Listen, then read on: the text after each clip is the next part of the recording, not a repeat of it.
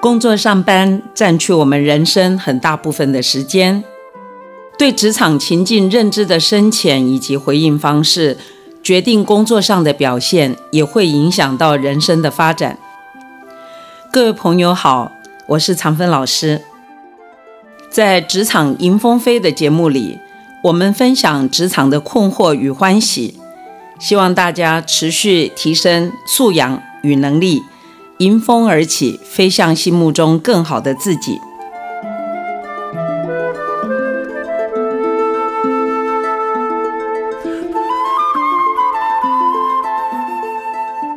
全球因为疫灾进入了新常态，对人们的生活影响很大。认知灵活度成为生活与职场效能的关键。怎么样快速调整，以及面对危机带来的不确定感，和平共处，坚定自己正向的心态，并且进化应对的能力，非常的重要。今天我请我亲爱的学生 Annie 来到节目，跟我们谈谈她在疫情当中所获得的进步。Annie，好久不见，老师好久不见，你好可怜，你是不是在疫情当中飞来飞去，到处隔离？对啊，我觉得我去年大概花了大半年的时间都在隔离，今年也是，就是因为疫情的关系，原本在美国就读商学院，那现在就短暂的回台湾，也刚好有这个机会可以跟老师就疫情之下的我的一些感受来交流。哦，真的太好！我我知道你为了我们的节目特别延后一点时间回美国。这个疫情啊，是改变了很多生活的面貌。那你在美国这两年就学的时间啊，有什么心得可以跟我们说说？嗯，我觉得最大的不一样是，美国的疫情其实是在大概去年三月的时候开始变严重的。然后我们的课程就变成线上进行，学生的活动基本上也都被禁止了，所以我就从原本都没时间睡觉，变成每天都有好多时间跟自己就是关在家里面，所以就特别想跟老师问问，请问您独处的时候都会做些什么呀？哦，其实你刚才说平常都是没时间睡觉，那这段时间你是花很多时间睡觉，对吗？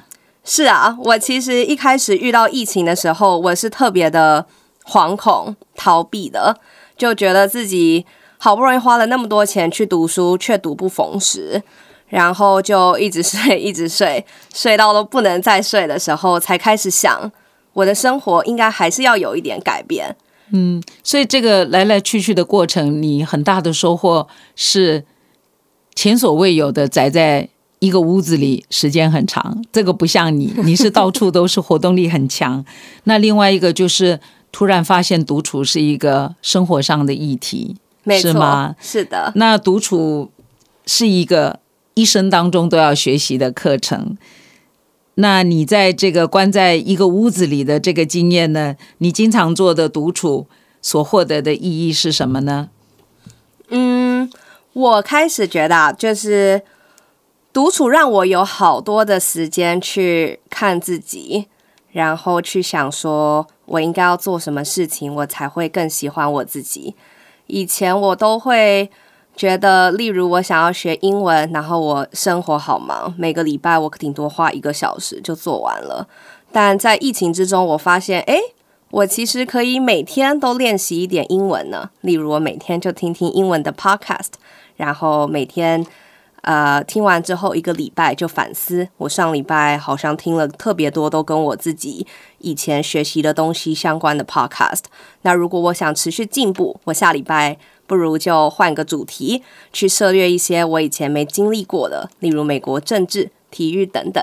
然后这样就会突然让我觉得，每天我好像都在完成一些自己的目标，然后我就会觉得好像让生活就更有掌控感了。哦，这样很好，所以是不是你用了很多碎片化的时间，然后把很多想要做的事情，这时候就拼拼凑凑，全都给做出系统来了，有一点这样的感觉。对，是的，那真是很好。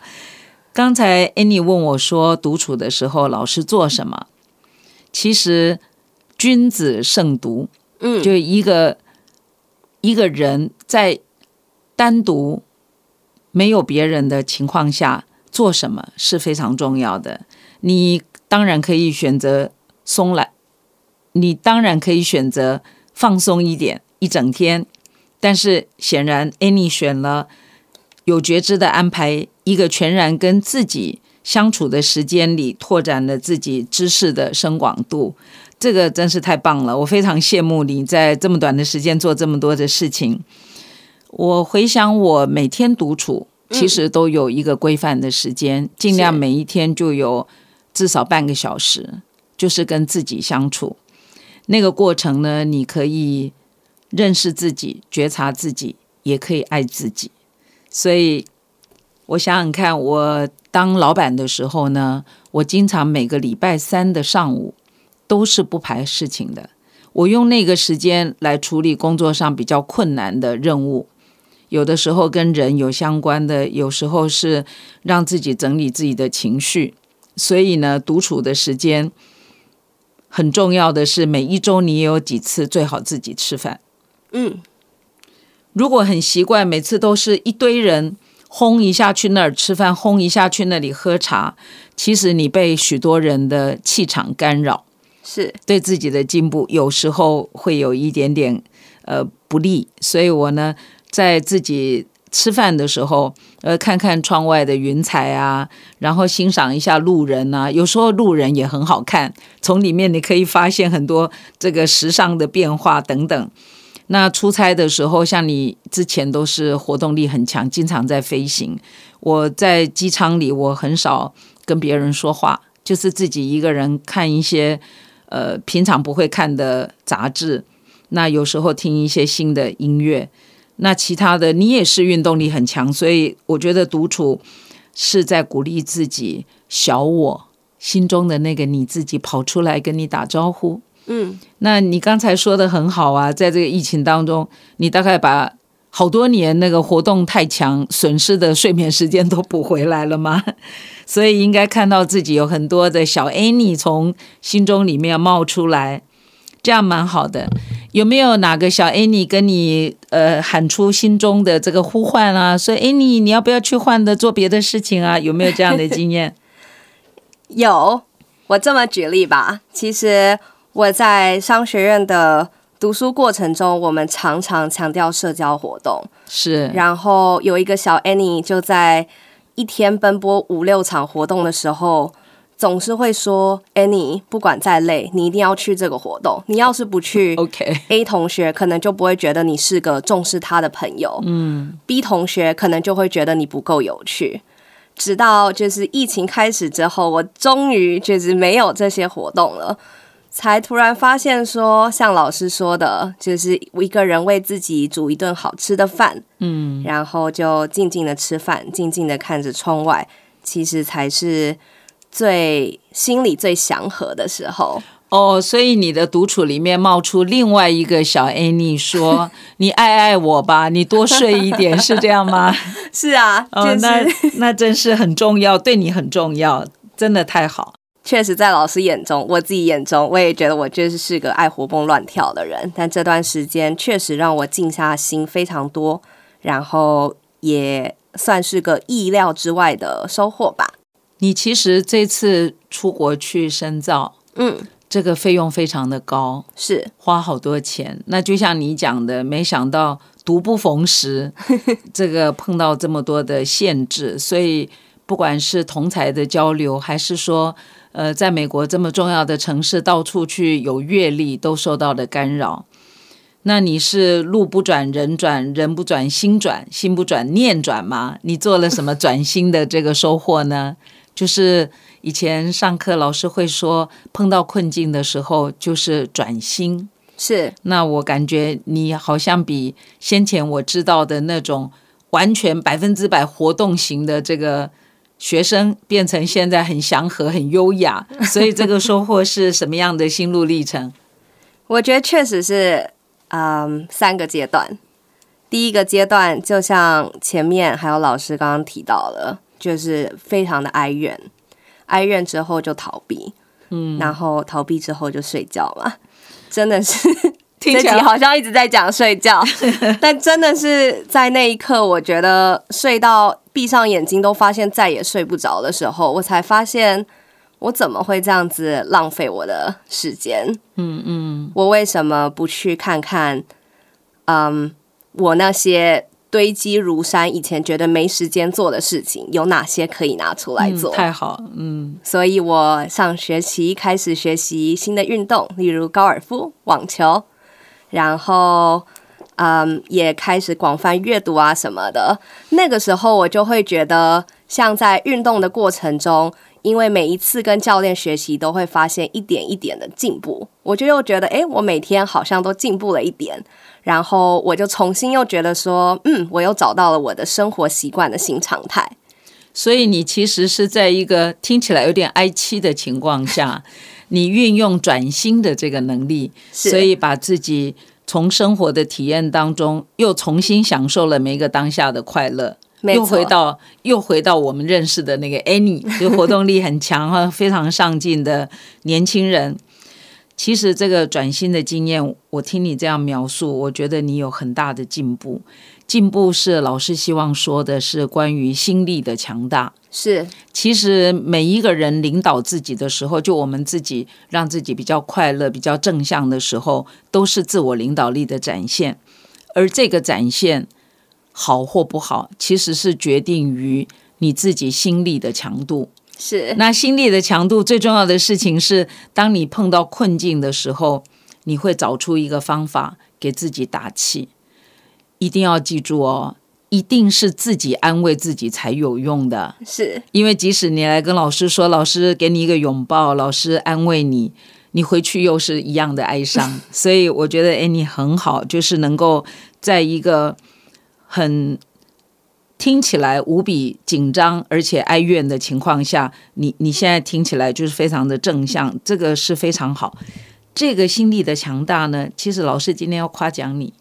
这个是 用广播的哟。这个心力的强大，其实是 Annie 真的是拓展了自己内心的那一份温柔，因为内心的温柔才可以纳受许多的逆境，还有许多的干扰。我想你这一点可能是这个疫情，或者你因为去读书才碰到这个困境最大的收获，就是你能够把你的心放的比较软一点，所以呢。当环境外界在变的时候，你的心很温柔的就跟着一起改变。那这样的能力呢，就是叫善于易，是意是变动。所以你以后一定是一个了不起的领导人，因为这个领导的人就能够让自己在变异当中，就是在变化的外境当中，你还有一个稳心之道。所以我听到你这样讲，真的是非常的高兴。你还记不记得在学校我们练习过一个稳心之道是多方步？我记得，我才想要跟老师再请教一次呢。你那时候是不是走的歪歪扭扭，差点跌倒啊？还记得吗？我就 对，就是不知道为什么走。我我可以说一下，因为这个多方步其实就是这个长辈们教的。其实多方步不过就是在地板上画出一个框框，接着你。一脚一脚的前后慢慢的把这一个方块走几圈，让心烦气躁的时候能够围着这个圈圈的这个行走，专注在自己的脚步，所以呢，慢慢你就会越走越稳。我刚才是取笑你啦，因为我记得我们大家到那个学校的草皮，大家用石头，每个人都。画出一个两公尺正方，结果全部同学要不跌倒就差点跌倒，所以那个是每一位没有习惯独处或者是安定自己稳心之道能够掌握的人都会发生的。你后来有没有练习？我还没有，你还没有练习啊？待会儿要不要站起来练习看看？马上，马上哈！其实这个多方步呢，是一个人呃心情烦躁或者不知道现在要做什么的时候，可以常常练习。下回你练习了，拍个 video 给老师，一定会，一定会哈。然后呃，另外一个就是 Annie 给老师写信的时候，曾经提到一个老师教。同学们怎么样让自己能够独处的时候看到自己的好？这个功能就是说，老师有一个锦囊妙计，叫 “mini me”，嗯，就是心中那个我到底在说什么。因为年轻的朋友常常会有我担心什么，我害怕什么，把它当口头禅来表示自己思想很周到。是，其实呢，又是我担心，又是我害怕。这个文字的起头就是一个相对负面的这个使用，对，对我们自己的安定其实不会有太大的帮助。那我记得在 Mini Me 的这个练习里面，Annie 也是很有成就的，所以还记不记得当时说过什么？来听听看你当时的练习，就是怎么样在慌张的时候能够让自己快快的安定下来。对，呃，我记得疫情的时候，我就。写下了好多，我担心，我害怕。举例来说，我就担心我再也没有办法继续交朋友了，因为我们没有出去玩。我害怕，啊，我从此以后不再认真学习，因为没有老师站在我面前，随时会叫我发言。我又列下了诸如这些东西好多点，然后当我列下之后，我发现我就可以开始看。这些东西究竟是一个真的担心、害怕，还是可以解决的问题？例如，我觉得我交不到朋友了，但其实一对一的见面或是一对一的视讯聊天还是可以做啊。是啊。那如果我把这件事情转化成，例如为自己设定目标，每周我一定至少要认识三位跟我不同领域的同学，跟他们每个人约三十分钟的 coffee chat，我们就是一个短暂谈话。那其实我不就。只是换了一种方式，不是去 party，而是一个真正的和人一对一的深度交流吗？所以，当我把这些东西列下来之后，然后我再去转念一想，去想其他的对应方法，然后我实践了之后，我就可以把原本的这些我担心、我害怕，变成没有担心也没有害怕。你是不是都把它变成绿色的星星啊？对啊，就是红灯、绿灯，然后我就把它变绿灯。然后当我这张纸上变成一片绿的时候，心情就会很好。哦，真是做的太好了！这个 mini me 呢，是一个长风老师常常建议同学练习的，就是经常我们在当下呢，这个担心跟害怕其实只是情绪的起伏，并不是这件事情本身真的需要你那么样的恐惧或者是。回避，所以用这个 mini me。刚才 Annie 讲了一个太棒的实例，这样子大家就可以练习啊，也会从这个困境当中，从独处当中得到不同的收获。太好了，所以我觉得从开始聊到现在，真的独处跟转型是我疫情下最大的收获。但是也想要拉回跟职场有一点相关的话题。因为我去年暑假的时候，也原本要进纽约的银行做实习，但因为疫情，所以也改成线上实习了。所以今天特别想来跟老师请教，线上的环境下如何维系关系。我刚听你这么说的话，其实你在视讯会议，或者是声音的呃电话交流，其实都做的蛮多的。是，那么。我们在跟人沟通的时候，其实它的效能会因为媒介而有效能上的差异。例如来说呢，我们百分之七是用语言来传递的，那百分之三十八呢是决定于这个语气跟语调。像我们两个现在这样说话很重要，可是我们的效能比较高，是因为我们现在两个面对面，所以可以看到对方脸部的表情啊、肢体语言。这些认知就可以提升我们两个人的沟通，达到很高的这个水平。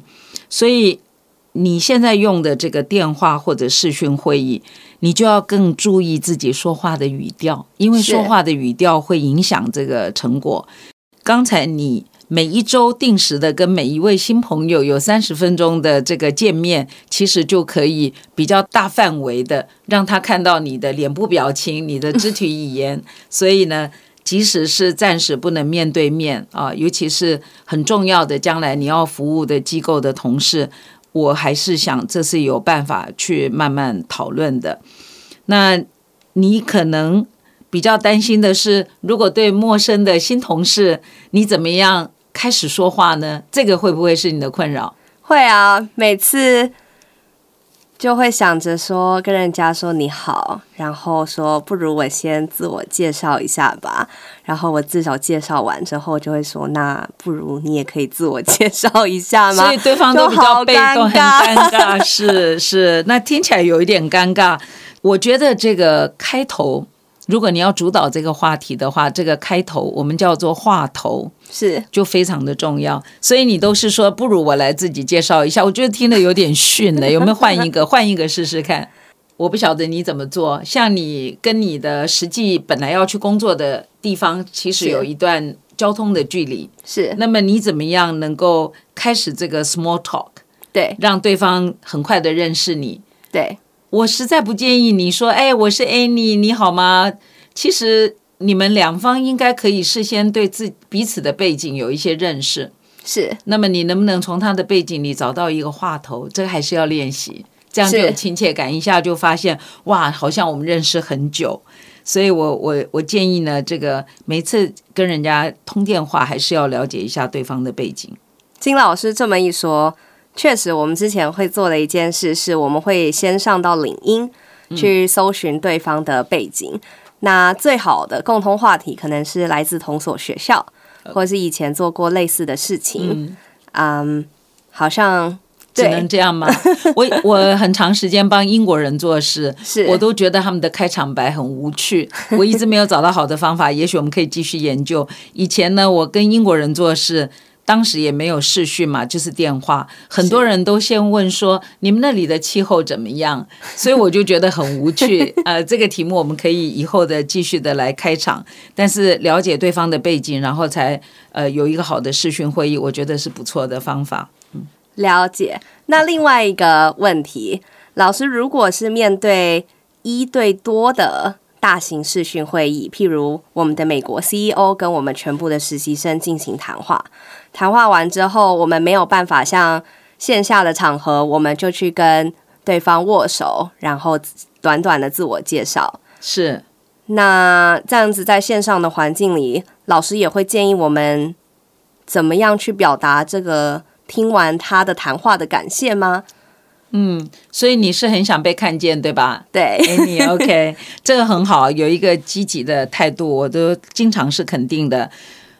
在一个一对多，就是大老板在全球直播的这个会议上，你听了很有感触，而且你其实有意见想要回馈给他，但是在那么多人的环境就做不到了。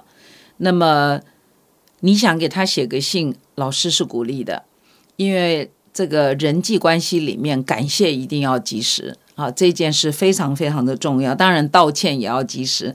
那感谢要及时这件事情，我觉得你就是要有一点准备，是不能只是写说哦，你今天讲的很好，非常高兴啊！我们的机构简直就是呃前途非常光明。这样讲，他就丢到垃圾桶了。所以董事长就不会注意到哦，原来我们在这个费城的这么顶尖的 MBA 学生里面有一个即将加入我的，他是谁？就不会注意。所以一般我也喜欢研究这个题目。我觉得呢，你可能要在你听到的这个内容里面找到一两个亮点，那么好好的写一封短的信，是可能就英文来讲，可能是。两百字最多吧，就写一封短的信，然后把你听到这个大老板他所说的内容里面的经典是摘要的写出来。我觉得这样寄过去，当然有可能他不会自己看见了，但是总是他的幕僚还是会注意到你。是这个也是在疫情当中，大家隔着电脑的屏幕互相沟通里面的一种争取。嗯，所以我很高兴你还是这么积极上进，真的是很好。谢谢老师的夸奖。以前都只会觉得好像做错事了要赶快道歉，但是要表达感谢的时候就会觉得嗯，等有空的时候再做吧。但是常常忙一忙，就发现这件事情就不再在我的脑海里了。对，是好开心用这么短的一个时间。但是却好像跟老师聊完了我过去一年在美国生活的种种。原本只会觉得这是一个事与愿违的一年，但老师今天的分享教会我，其实活好每一个当下就是不断前进的方法。让我也觉得过去这一年到现在，其实收获也挺多的嘛。太好了。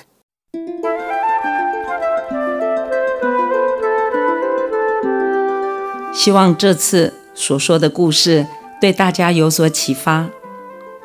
欢迎订阅《职场迎风飞》，与长芬老师一起探讨职场进步的方法。祝福大家日日是好日，继续当一位积极、有正向能量的上班族。